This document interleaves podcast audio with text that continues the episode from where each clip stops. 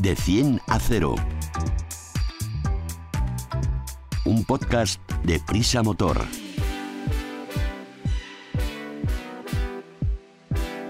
Con Alicia Sornosa y Raúl Romojaro.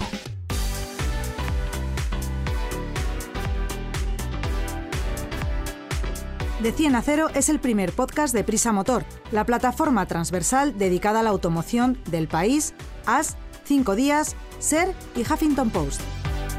El podcast Cero Emisiones. Súbete con nosotros. Regresamos ya de las vacaciones y ser todos bienvenidos a un nuevo podcast dedicado al mundo del motor y la nueva movilidad. A mi izquierda, aquí en esta mesa maravillosa de grabación, Raúl Romojaro. Hola Raúl, ¿qué tal estás? Hola Alicia, encantado de estar aquí de nuevo. Hoy vamos a hablar de cositas que te gustan mucho. Y al otro lado de la mesa, en los estudios aquí de Prisa, Rubén Pérez, redactor de la página del motor.com. Hola Rubén. ¿Qué tal Alicia? ¿Qué tal Raúl? ¿Cómo estáis? Pues Hola, eh, Rubén. Rubén nos trae un montón de información interesante. Cargamos las baterías y suavemente arrancamos.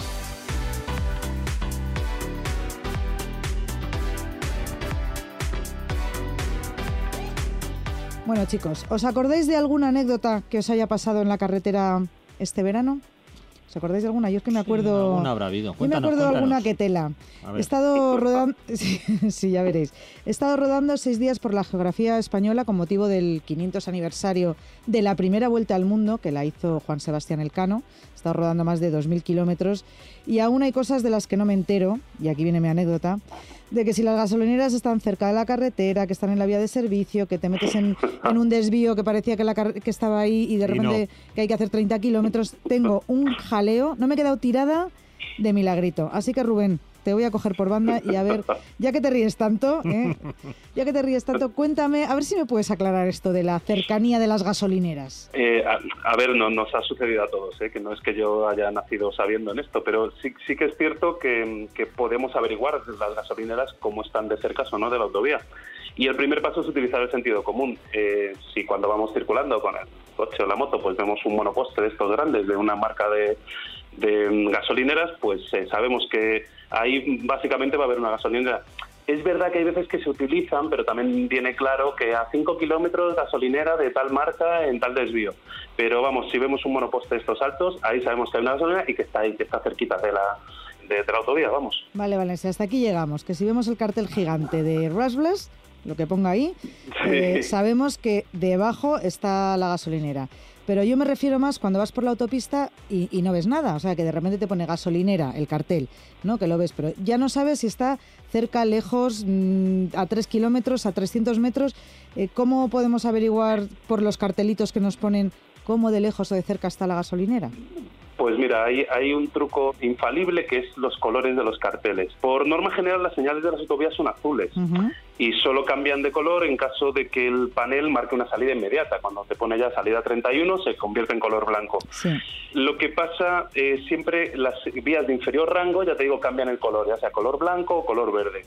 Entonces, de esa forma sabremos si en el desvío eh, tiene un color, va a estar más lejos o más cerca de las gasolineras. Me, me lío un poco, hazme un resumen así que algo fácil para que lo pueda recordar cuando voy en moto. Vale, mira, pues es muy fácil. Si vamos viendo un- una indicación sobre gasolineras que es de color azul, la estación de servicio va a estar en el lateral de la autovía. Bien. Eso ya para que te acuerdes. Azul, lateral de la autovía. Ese no tiene más pérdida. Si por el contrario eh, entendemos que hay un color verde, eh, la gasolina se va a ubicar en las inmediaciones, pero no en la autovía. Siempre tendremos que coger un pequeño desvío, pero tampoco estará muy lejos de lo que es la autovía. El problema viene cuando si vemos que la salida, eh, además suele poner además en vía de servicio. Habitualmente cuando el, pan- el panel es de color blanco debajo de los debajo de la señalética de, gasolinera, también puede, suele poner vía servicio. Si es de color blanco, la verdad es que hay que abandonar la autovía y continuar por una carretera convencional secundaria hasta una población o cerca. Ahí sí que nos podemos desviar algún kilómetro, no mucho, pero algún kilómetro de autovía. Y luego hay otra cosa que es infalible, que, fijándose en las distancias de los carteles. Habitualmente las distancias, eh, pues dice próxima salida un kilómetro y medio. Pero si en el tema de las vías de servicio, de las estaciones de servicio, perdón, no gasolineras, están señalizadas con 1000 o 500 metros, 1000 o 500, Sí. es, es fundamental, la gasolinera está al pie de la autovía. Ese, ese- ese truco no falla. Si por el contrario los paneles están colocados a 750, 250 metros, la estación se encuentra en una carretera secundaria fuera del área de influencia de la autovía. Bueno, pues no, no está nada mal. De todas formas, también hay otros métodos mucho más sencillos y más modernos y más tecnológicos, ¿no? De saber dónde están las gasolineras. Hombre, siempre podemos recurrir, y más ahora, eh, que en la época del 2.0 y los teléfonos inteligentes, podemos recurrir a esas aplicaciones para móviles que nos indican las ubicaciones exactas de las, de las áreas de servicio.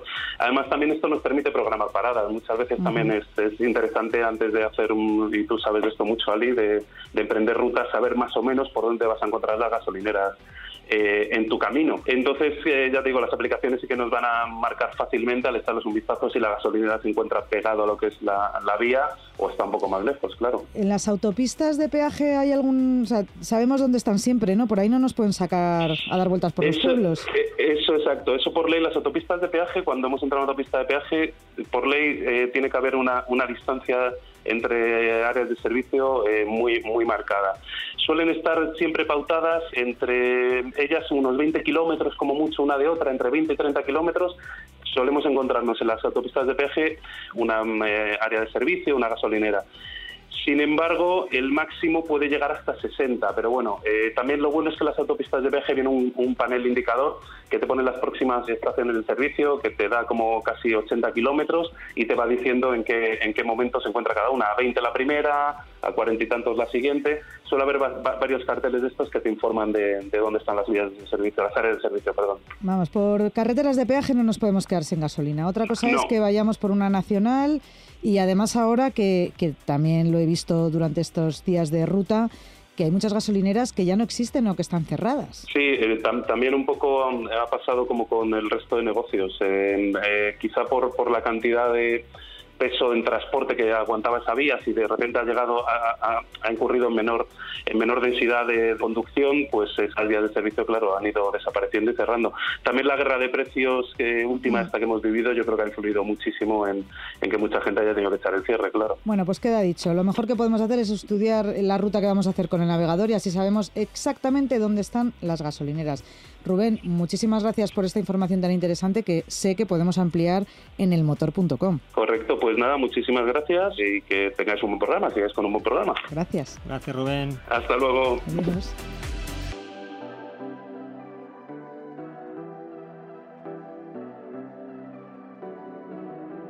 De 100 a 0. Coches, tecnología, conectividad, movilidad, eficiencia y mucho más. Bueno, Raúl, cuéntanos. ¿Has estado de vacaciones con tu camper o autocaravana? Mm. No sé cómo la quieres llamar. Camper, lo mío es una camper, es, pequeñita. Camper, vale. Y ya veo que te has enganchado mogollón al tema camper. He estado viendo unas fotos maravillosas que has puesto mm. en tu Instagram. Lo has disfrutado, has visto amaneceres, atardeceres. Y, y, bueno, yo tengo mucho intríngulis por saber cómo van a ser las futuras camper o cómo se pueden fabricar, hacer por dentro y todo eso. ¿Habemos feria o salón aquí en Madrid? Pues sí, mira, vas a, vas a tener suerte porque justo mm. esta semana se va a celebrar eh, la primera primera edición del Madrid Expo Camper and Caravan, que las siglas serían MEC, que es como se llama este certamen, que es un, gran certamen eh, de carácter internacional que va a reunir eh, todo el mundo de las campers, las autocaravanas, las caravanas, eh, la industria auxiliar.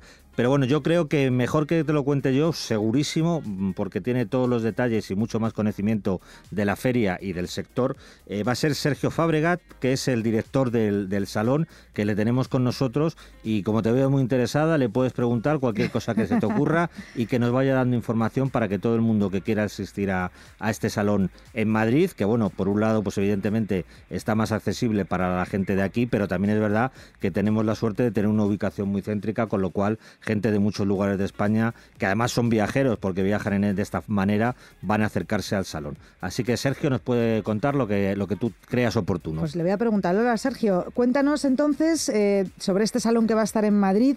Primero las fechas, queremos saber cuándo vamos a poder ir. Hola, ¿qué tal? Pues mira, vamos a estar en IFEMA, en el pabellón 12, del 21 al 25 de septiembre. La, así que hemos preparado 12.000 metros cuadrados de exposición, wow. donde vamos a poder ver las últimas novedades en autocaravanas, caravanas, campers, accesorios, destinos, seguros y todo tipo de complementos, ¿no? Hemos querido realmente representar todo el ecosistema del mundo del camper, del caravaning y del camping, para que todos los aficionados que están creciendo en los últimos años en nuestro país encuentren en Madrid todas aquellas novedades y tendencias pues que están marcando un poco el futuro del turismo sobre ruedas. Y además habrá actividades. Hemos preparado también una agenda de actividades, desde los más pequeños, que van a tener algunas actividades infantiles, como también un programa de conferencias que va a incluir desde las últimas novedades más técnicas en accesorios y complementos o vehículos o soluciones, pero también contaremos pues con personalidades relevantes, ¿no? Influencers, bloggers, el eh, mundo de gente de viajes que van a estar explicando sus experiencias, ¿no? Para acercar al público pues todo aquello que se puede vivir con esas experiencias al lado de tu vehículo, ¿no? Y hemos preparado pues un programa de conferencias y actividades aparte de una oferta gastronómica con food trucks y también un poco pues de música en directo, tendremos DJs, tendremos conciertos para hacer de esto, ¿no? Al final quien se va de acampada es eh, para disfrutar, pues queremos que el evento también y aparte de ser pues un poco de visión profesional y comercial, que también sea un punto de encuentro social para disfrutar, ¿no? Un poco mientras pues puedes ver todas estas novedades que estamos preparando. Sergio, ¿nos puedes adelantar quién va a dar, por ejemplo, alguna charla viajera? Sí, vamos a, tener a la familia Wally, vamos a tener a Viajando sobre Ruedas, vamos a tener a Iván Radio, que es una persona que también eh, vive y emite durante eh, durante los 365 días desde su caravana. O sea, vamos a tener un tipo de ofertas pues para familias, para gente con mascotas, para realmente poder ver toda esa variedad ¿no? De, perfiles distintos que se pueden encontrar en el mundo del turismo sobre ruedas. Sergio, sabemos que la industria del camper, como, como prácticamente todas y en automoción también en particular, pues no atraviesa su mejor momento en cuanto a disponibilidad de vehículos, pues por la crisis de los semiconductores, por el, entorno internacional que vivimos, pero aún así yo me imagino que aunque no haya tantas unidades disponibles, sí que sigue siendo un buen momento pues para pasarse por el salón, eh, ver hacia dónde van las tendencias, e incluso mm, supongo que se podrá realizar algún tipo de,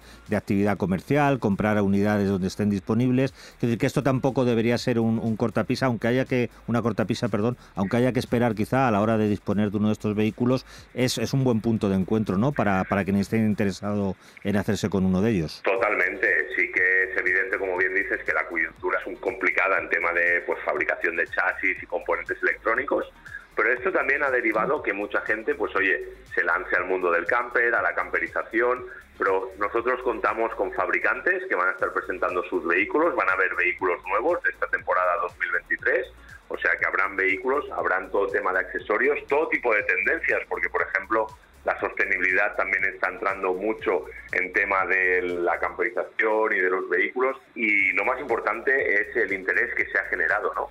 Hemos superado ya los 14.000 inscritos, o sea que vemos que realmente hay un interés. Madrid lleva mucho tiempo que quería tener un evento en el sector porque pues es fácil albergar a toda la península y el interés ha sido eh, espectacular, mejor de nuestras previsiones iniciales y bueno, cada día estamos recibiendo llamadas de nuevos eh, usuarios, aficionados y profesionales que quieren venir a conocer lo que está pasando en Madrid y esperamos que de aquí a 2024, porque el evento va a ser bianual, pues con la situación ya mejor nos permita aún maximizar mucho más el crecimiento de este evento, pero evidentemente en esta primera edición tenemos novedades, vehículos y tenemos mucho interés que se ha generado con este evento por ser en esta primera edición y el momento que estamos. Pues mira, para incidir un poco en esto del tema práctico y de quien quiera acudir al salón, mm, te voy a hacer un par de preguntas eh, al respecto y voy a adelantar una que estoy seguro que a Alicia le va a gustar, que a mí me pareció muy curiosa cuando la contasteis en la presentación de hace unos días aquí en Madrid,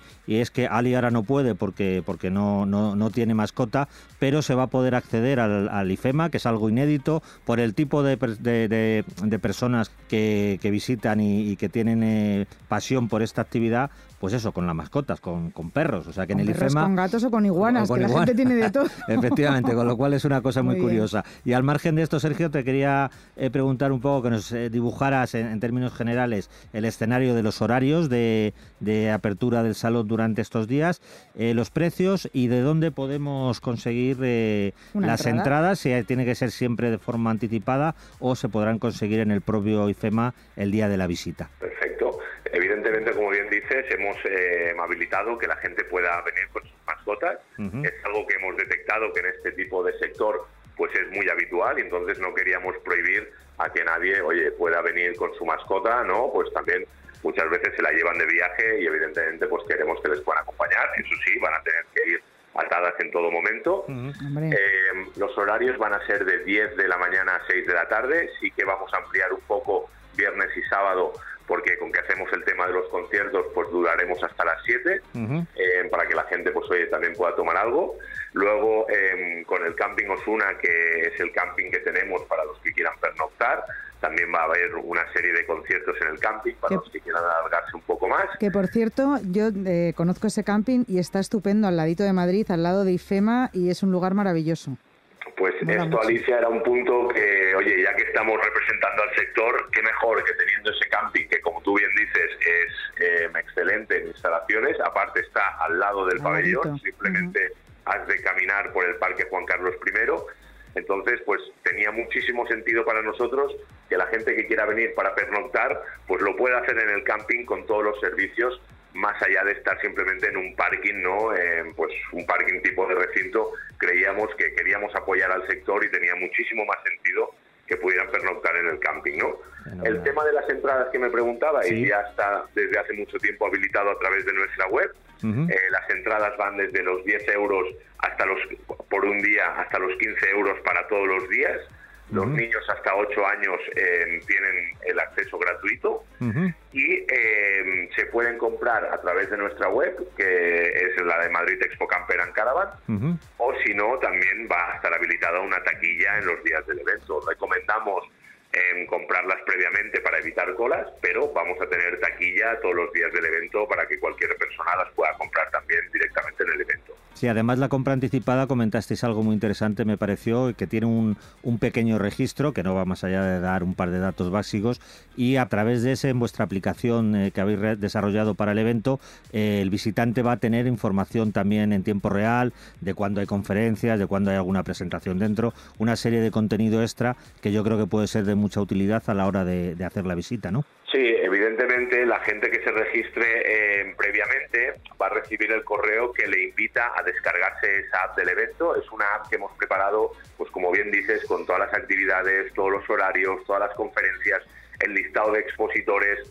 Así que la gente que realmente pues quiera optimizar su visita, es interesante que puedan descargarse esta app, muy intuitiva, muy fácil, para que realmente tengan toda la información y puedan consultarlo directamente desde su teléfono. Pues, muy pues, buena idea. Sergio, yo te propongo que me pases unas entradas que las voy a resortear a través de, mi red social de Instagram, arroba Alicia Sornosa.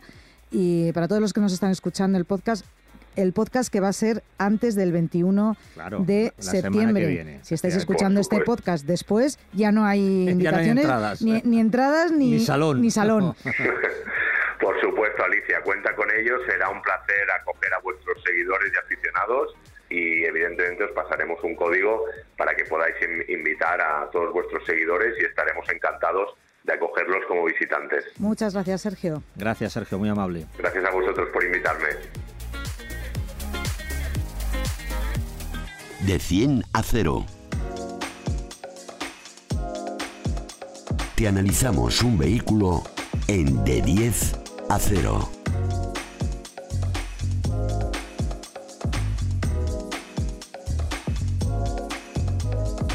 Comienza nuestro tiempo de conocer un nuevo modelo así en un rapidito, rapidito, en muy poco tiempo, de 10 a 0 con Raúl Romojaro y el Opel Astra Pep.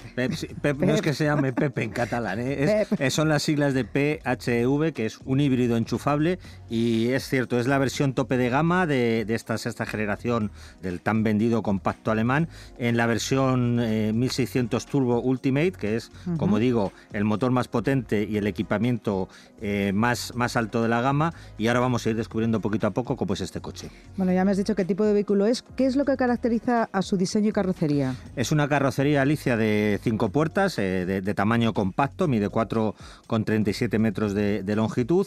Eh, y la verdad es que el diseño es, bastante personal, se sale un poco de lo común. Eh, por fuera tiene unas formas afiladas con numerosos perfiles y en ese sentido yo creo que es, muy interesante porque, como digo, se diferencia un poco de lo que es habitual en, en este segmento. De fuera adentro, abrimos la puertecita y entramos. ¿Cómo es la habitabilidad interior? Pues es correcta, está en línea con lo habitual en un coche de estas dimensiones y con este planteamiento. No destaca por ser especialmente espacioso, pero tampoco es angosto. Es, como digo, está un poco en, la media. el maletero sí que es generoso, incluso en las versiones con sistema híbrido, como es esta, que, ya sabemos que ocupa parte del maletero, eh, pues el sistema de, electrificación, y 352 litros están un poquito por encima de lo que se suele encontrar en, en este tipo de mecánicas híbridas enchufables. Una vez sentaditos y con el cinturón puesto, empezamos a tocar los mandos, a ver mm. cómo son las calidades. ¿Cuál es el equipamiento más destacado? Pues como decía, el acabado Ultimate es, eh, se corresponde con las versiones mecánicas más altas y por tanto se pone a ese mismo nivel. Es un coche para, digamos, compradores exigentes en todos los sentidos. Es muy completo para un coche de, su posicionamiento, aunque también es verdad que todo esto que lleva se refleja en el precio, como veremos después. El interior en general transmite sensación de, calidad, ¿no? Y, pero como ocurre con la carrocería, eh, lo que es el diseño del, salpicadero es diferencial respecto a, la mayoría de los coches. Tiende quizá un poquito al, minimalismo, hay, no hay tantos mandos, tantos pulsadores, porque está todo muy centralizado en, la pantalla y tiene incluso un cierto aspecto futurista, diría, yo. Es, o sea, cuando entras te das cuenta de que es un coche un tanto diferente, que es algo que te gustará más o menos, pero que sí que se agradece, ¿no? que haya algo distinto. ¿Qué motor o qué motores? Porque ahora estamos hablando de un híbrido, lleva mm. este... Sí, bueno, este hay, hay, diferentes versiones. La que hemos probado, como decimos, es la, la, más completa, que es un híbrido enchufable, que combina un motor de gasolina de, de 1600 eh, con turbo y otro eléctrico para alcanzar una potencia conjunta de 180 caballos, que es un dato muy bueno para un coche de, este estilo. La batería que alimenta el, motor eléctrico tiene una capacidad de 12,4 kilovatios horas que permite homologar una autonomía sin emisiones de 60 kilómetros eh, máximo, con lo cual disfruta del etiquetado cero de la DGT del que tanto hablamos últimamente y que ofrece bastantes ventajas. ¿Cuáles son las prestaciones y consumos? Prestaciones en cuanto a velocidad máxima, como siempre, nos referimos a la del fabricante, eh, que son 225 kilómetros hora, que concuerda con la potencia que tiene, que tiene el coche. Y es verdad que este, este Astra responde bastante bien prestacionalmente, sobre todo cuando disfrutamos del apoyo del, motor eléctrico. En cuanto al consumo de la, de la batería, con la carga, perdón, en cuanto al consumo del coche quería decir con la carga de la batería completa o disponibilidad de electricidad, eh, se sitúa en 1,1 litros a los primeros 100 kilómetros. Quiere decir que los primeros 100 kilómetros que haces con la batería repleta, como vas consumiendo mucho del motor eléctrico, pues el motor de combustión prácticamente eh, no, no gasta. Lo que sí que es verdad es que a mí personalmente me ha resultado muy complicado llegar a los 60 kilómetros en eléctrico sin emisiones que declara Opel. Para mí una cifra más real estaría en torno a los 45 o 50, que tampoco está mal. Este coche tiene un botoncito que mientras vas a gasolina, o a diésel en este caso, va recargando con la frenada la, batería híbrida. En, el sistema cuando está en, hibridación, efectivamente, en deceleraciones y en, y en frenadas, eh, carga lo que ocurre, que es verdad que en una batería de esta capacidad, en, una, en un coche híbrido convencional con batería más pequeña sí que se aprecia más la recarga, entre otras cosas porque no tiene otro sistema para recargar. Pero en estas baterías ya que están por encima de los 10 kilovatios, la verdad es que la recarga te permite ir eh, mejorando un poquito, pero no es significativo realmente. Venga, ya hemos arrancado, estamos en silencio o a lo mejor con un poquito de ruido por el motor diésel. Mm. ¿Cómo se comporta este Astra? Me ha sorprendido, la verdad, porque aunque es un coche que pesa más de 1.600 kilos, que, es una masa importante para un, compacto, el Astra PEP se mueve con bastante agilidad. Eh, tiene reacciones rápidas,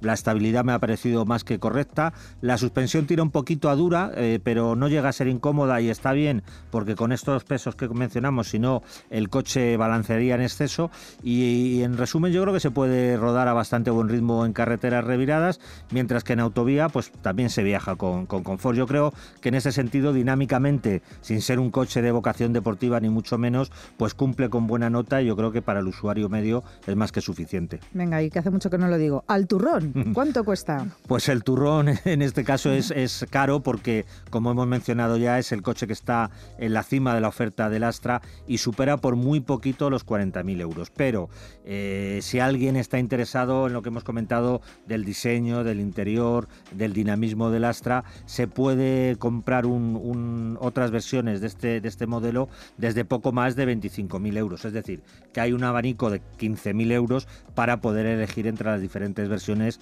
que nos ofrece la marca, la que más ajusta a nuestras necesidades y sobre todo también al bolsillo. ¿Y quiénes son los que se van a comprar este coche futurista, híbrido, ecológico y que por lo que tú dices no va nada mal. Es un espectro muy grande. Los coches compactos se encuentran entre los preferidos de los compradores españoles y casi europeos porque cumplen con, buena nota como vehículo familiar único y destacan por su polivalencia. Vale tanto para una persona que viaja en solitario, para una pareja, una familia con un par de hijos también se puede mover eh, perfectamente, con lo cual mm, tiene, es, un coche de un tamaño contenido para usarlo en la ciudad, pero con bastante aplomo para viajar con él a donde quieras. O sea que sirve, es como coche para todo, yo creo que está, está muy bien posicionado. Y en cuanto a esta versión híbrida enchufable, como siempre mencionamos, pues yo creo que es especialmente indicada, primero, para quien quiera disfrutar de las ventajas de la etiqueta cero y luego también pues para quien se sienta muy identificado, que deberíamos hacerlo todo, con las necesidades que tenemos de cuidar el planeta, contaminar menos y que los coches cada día sean más eficientes. Y si no nos gusta la marca alemana, por lo que sea, ¿por qué no? ¿Cuáles son sus rivales de mercado? Existen bastantes alternativas interesantes a este Astra híbrido enchufable. Por ejemplo, dentro del grupo Stellantis, que Opel, como sabemos, ahora pertenece a, a este gran conglomerado de, marcas automovilísticas, pues están sus primos hermanos, por decirlo de alguna manera, que son el Peugeot 300, 3008, eh, perdón, 308, eh, perdón, el 3008 es el sub, y el DS4.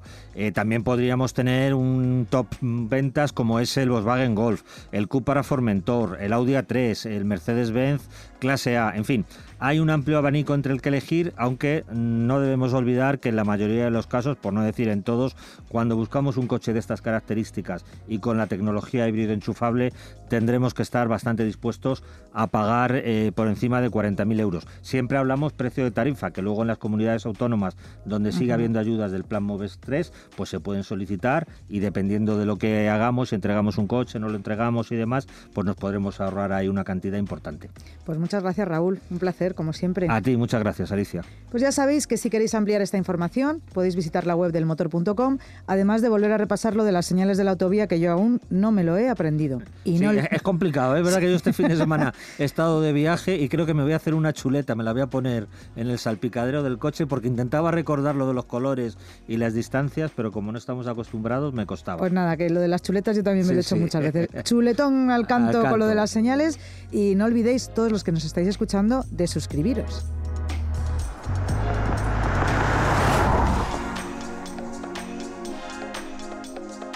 De 100 a 0. Un podcast de Prisa Motor.